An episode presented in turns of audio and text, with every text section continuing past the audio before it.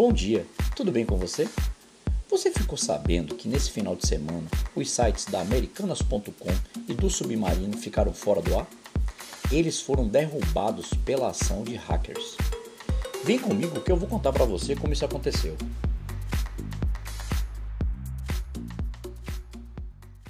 Na manhã desse sábado, os sites da Americanas.com e do Submarino foram derrubados pela ação de hackers. O ataque pode ter sido feito pelo Lapsus Telegroup, o mesmo que tirou do ar o aplicativo ConnectSUS. A Americanas informou que não havia evidências de que sua base de dados tinha sido comprometida. O que aconteceu foi o seguinte: as páginas principais dos sites estavam no ar, mas não mostravam nenhum produto. No caso do site da Americanas.com, você fazia ali a, a busca e aparecia uma mensagem: Não encontramos o que você procurou. Já no site do Submarino, não tinha mensagem nenhuma, apenas não mostrava nenhum produto quando você fazia a busca. No grupo do Telegram, é, os hackers mencionaram esse problema nos sites da Americanas.com e do Submarino com ironia, mas eles não assumiram autoria. Eles colocaram o seguinte: Acho que Americanas e Submarino, sites de compras da B2W, têm alguns problemas.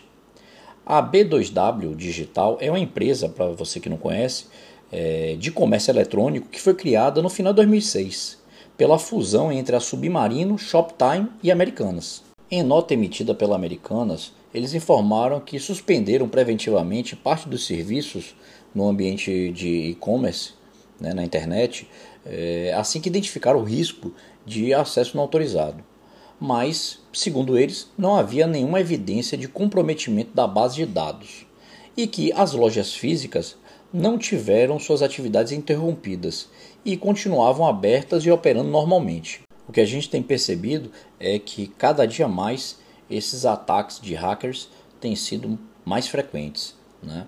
Já tivemos aí o Grupo Theory, já tivemos aí a própria é, Copel, que é a Companhia Paranense de Energia, e a Eletronuclear, que é a empresa de, da Eletrobras, que opera as usinas de Angra 1 e Angra 2. Já tivemos a própria Natura, já tivemos a Avon, a Apvida, a Cosan, já tivemos o próprio Connect SUS, ou seja, os hackers estão a todo tempo buscando formas de é, adentrar nos sistemas das grandes empresas principalmente porque o mundo tem se tornado cada vez mais digital e os dados valem e valem muito. Então as empresas precisam estar constantemente avançando com soluções de segurança cibernética para evitar esses ataques. Importante também é que as empresas, principalmente por conta agora da LGPD e por, por essas questões de ataque, elas comecem a repensar a necessidade de, da quantidade de dados que essas empresas solicitam de nós, usuários. Então muitas vezes você tem que ali, para se cadastrar em um determinado site, colocar seu CPF, seu RG, seu nome, o nome do pai, nome da mãe, endereço, é, enfim, você tem que dizer qual a sua cor e seu sexo, enfim uma série de informações que eventualmente são desnecessárias para o exercício daquela atividade ou daquele produto ou serviço que a empresa está se oferecendo. Né? Então, quanto menos dados nossos é, a gente tiver que informar para essas plataformas, mais preservados nós também estaremos.